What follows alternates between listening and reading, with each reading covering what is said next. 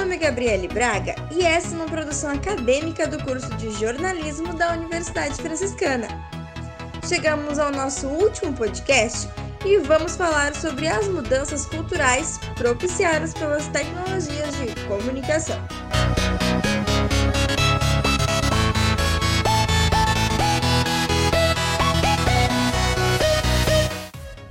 Novas tecnologias na cultura geraram uma revolução no modo como as pessoas observam, entendem e se relacionam com o mundo.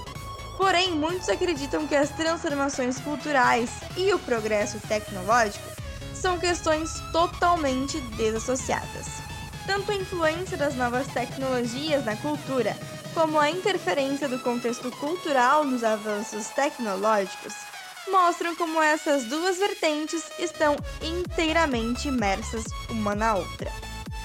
Mudar é preciso, sendo imprescindível estarmos preparados para lidar com a velocidade em que ocorrem as transformações na sociedade. É algo surpreendente e sem precedentes o quanto mudamos na forma de comunicar, relacionar, produzir, consumir e se informar. Podemos perceber isso no mundo do trabalho, do consumo e nos hábitos da população, como por exemplo pedir uma refeição, um transporte, fazer uma compra, uma transferência bancária e realizar uma reunião. Hoje em dia, tudo isso pode ser feito apenas pelo celular. Estamos conectados 24 horas por dia e podemos acompanhar em tempo real tudo o que ocorre do outro lado do mundo.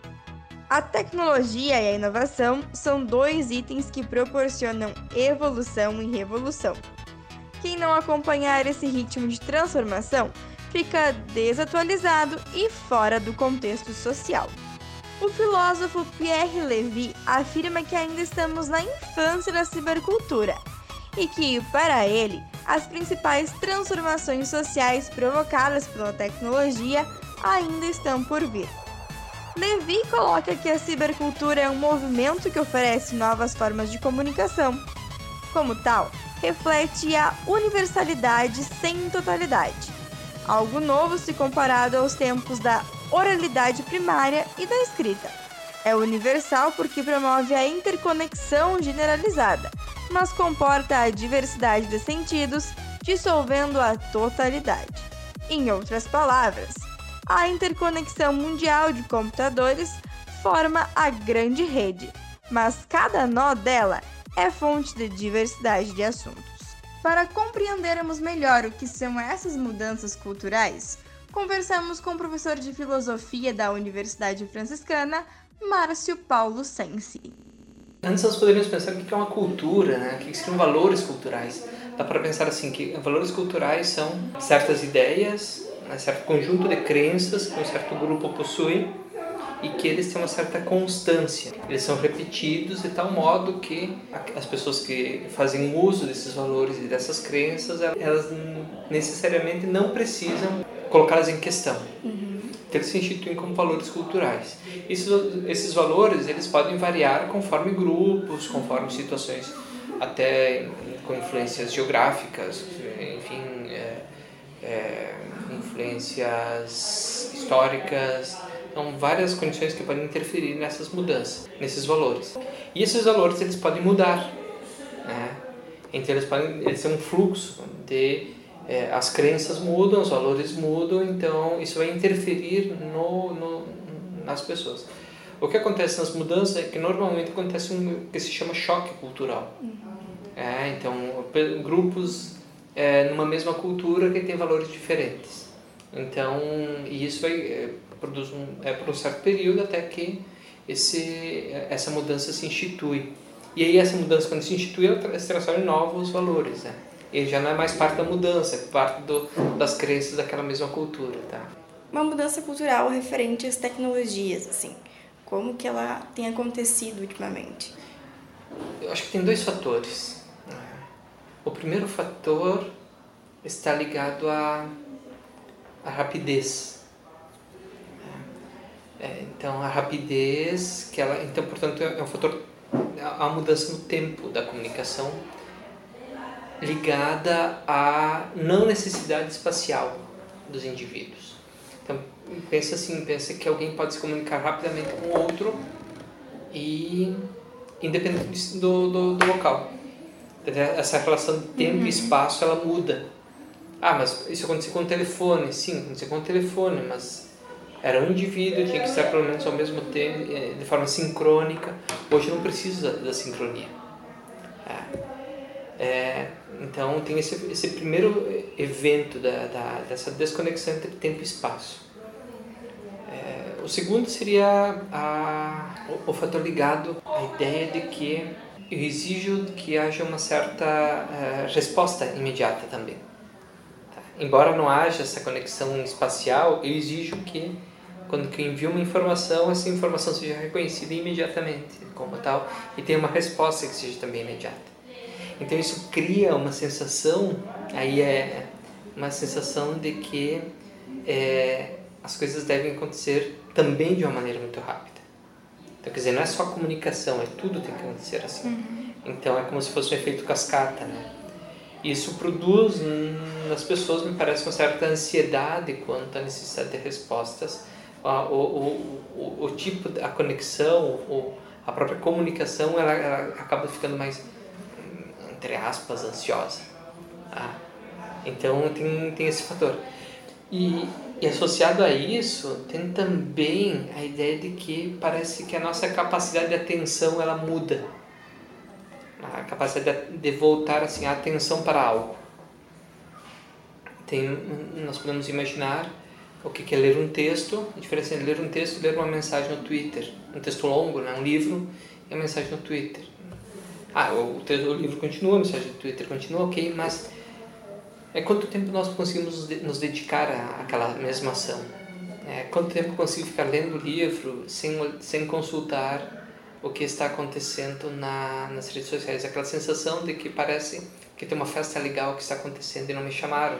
Então eu tenho que ficar sempre atento, porque senão posso perder é, algo que é, que é é interessante. Então, parece que essa rapidez ela, né, e essas ansiedades elas produzem ou são associadas a uma certa é, mudança no nosso modo de, é, de voltarmos a atenção às coisas. Alguns autores chamam isso de economia da atenção, da atenção. É, seria como se isso já, estivesse em um certo fluxo de mudança.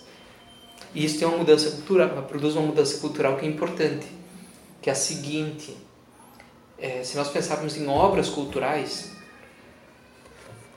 como obra de arte, assim, músicas, é, literatura, essas obras elas dependeram de um, de um esforço é, e uma atenção focada num objeto por muito tempo.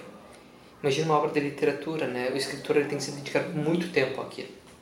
Ele tem que revisar várias vezes uma obra de uma música, né, com que a, o compositor tem que se dedicar um tempo uma, com uma atenção que é chamada atenção profunda. Então tem essa mudança. A mudança, a, a, a, a atenção rápida, ela parece que é incompatível, ou pelo menos ela, é, ela diminui a potência da nossa capacidade de atenção profunda. Uhum. Então nós poderíamos pensar nessa direção.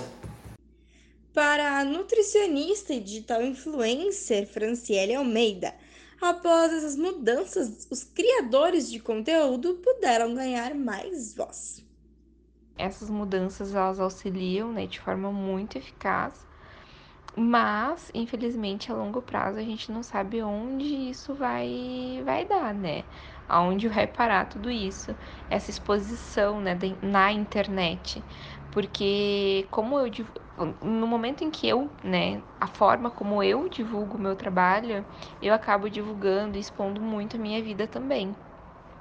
Então, como eu trabalho muito com em cima né, da alimentação, rotina, eu mostro muito a minha alimentação, a minha rotina que eu faço. Então, eu interajo muito dessa forma. É, e a gente não sabe o que isso vai gerar, né? Então, as redes sociais elas não são, para mim, apenas uma diversão mas elas, ela é o meu trabalho.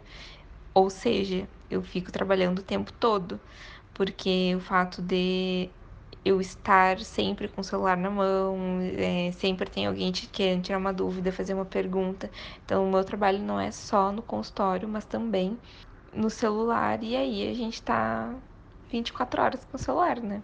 A jornalista e digital influencer Thaís Lima acredita que todas as transformações auxiliaram ao público a ser mais ouvido. Eu acho que cada vez mais as pessoas têm espaço para se comunicarem. Isso é muito bom, isso é muito válido, as pessoas poderem dar a opinião delas, questionarem uh, certos assuntos, né, e poderem expor suas opiniões de uma maneira, de uma maneira direta. A única coisa que eu não acho tão interessante são quando realmente existem perfis fakes, que inventam histórias, que caluniam pessoas ou que fazem aquele tipo bullying digital. Isso realmente eu acho que é que é o lado ruim da internet, quando as pessoas se escondem atrás dela para fazer mal para alguém ou para inventar alguma fofoca, alguma mentira ou qualquer coisa que possa prejudicar alguma pessoa. A verdade é que as tecnologias aceleram algumas questões sociais e alteram determinadas culturas anteriormente impostas, em relação à arte, às próprias relações pessoais e às relações de consumo. Hoje em dia, se você quer conhecer alguém, você instala um aplicativo ao invés de procurar pessoalmente. Quando precisa de alguma informação, conversa online com quem precisar utiliza as plataformas digitais para se vestir, alimentar, socializar e tantas outras coisas. Também são usadas para outras coisas, inclusive crimes. Ainda estamos no começo. Não há ainda um regulamento para tudo o que é feito na internet. Acontecem várias discussões sobre quebra de sigilo dos usuários, o que é certo, o que é errado.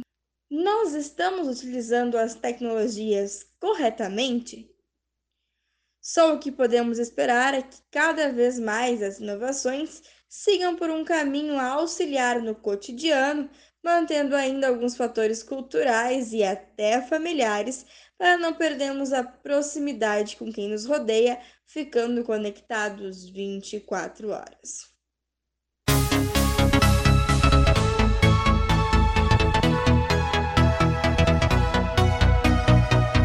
Esta série de podcasts sobre tecnologias de comunicação foi uma produção experimental em jornalismo da acadêmica do sétimo semestre da Universidade Franciscana, Gabriele Braga. A orientação está a cargo da professora Claise Palma. A produção, a apresentação e a edição são da acadêmica Gabriele Braga. Espero que vocês tenham gostado e que estejam, assim como eu, mais instigados a pensar em tudo que as tecnologias de comunicação nos proporcionam e ainda podem e vão proporcionar. Até mais!